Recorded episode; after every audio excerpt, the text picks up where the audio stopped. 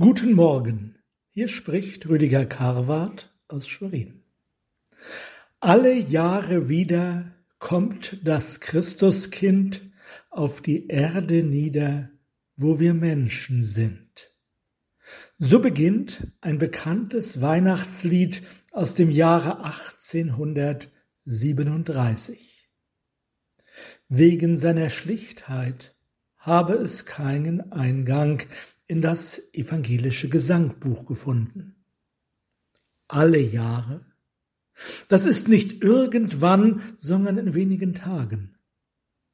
Und schon die zweite Strophe sagt uns, was dieses Kommen Christi für uns bedeuten kann.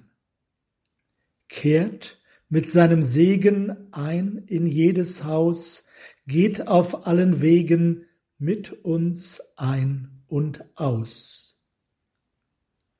Gilt das auch noch heute? Über 2000 Jahre nach der Geburt Jesu im Stall von Bethlehem?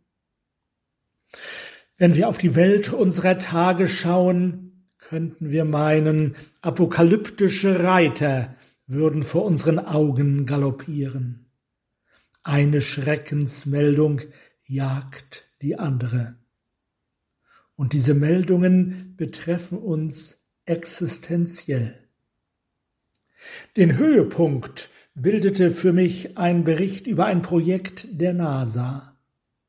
Sie ließ eine Weltraumsonde auf einen weit entfernten Asteroiden prallen, um dessen Laufbahn zu verändern.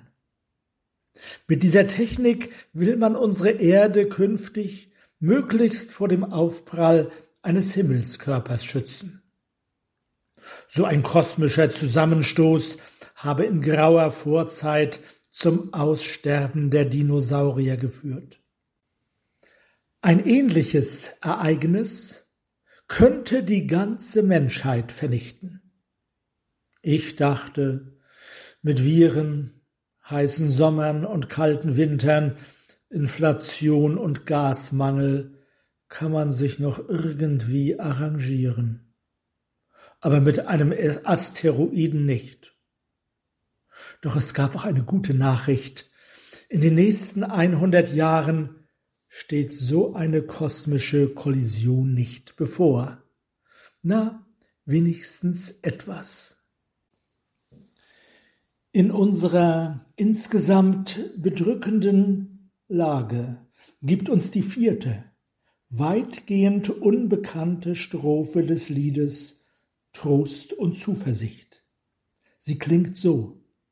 Sagt den Menschen allen, dass ein Vater ist, dem sie wohlgefallen, der sie nicht vergisst.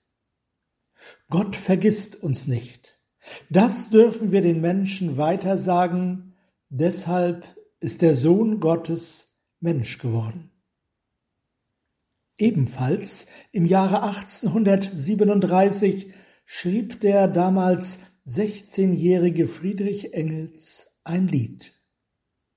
Darin heißt es, Herr Jesu Christe, Gottes Sohn, o steig herab von deinem Thron und rette meine Seele.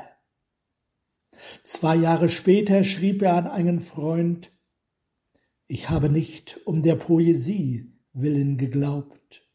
Ich habe geglaubt, weil ich einsah, so nicht mehr in den Tag hineinleben zu können, weil mich meine Sünden reuten, weil ich der Gemeinschaft mit Gott bedurfte. Hätte er sich doch diesen Glauben bewahrt. An diesem Glauben an Jesus Christus dürfen wir festhalten und in der Hoffnung auf ihn Weihnachten feiern. Denn er steht auch dir zur Seite, still und unerkannt, dass er treu dich leite an der lieben Hand. Amen.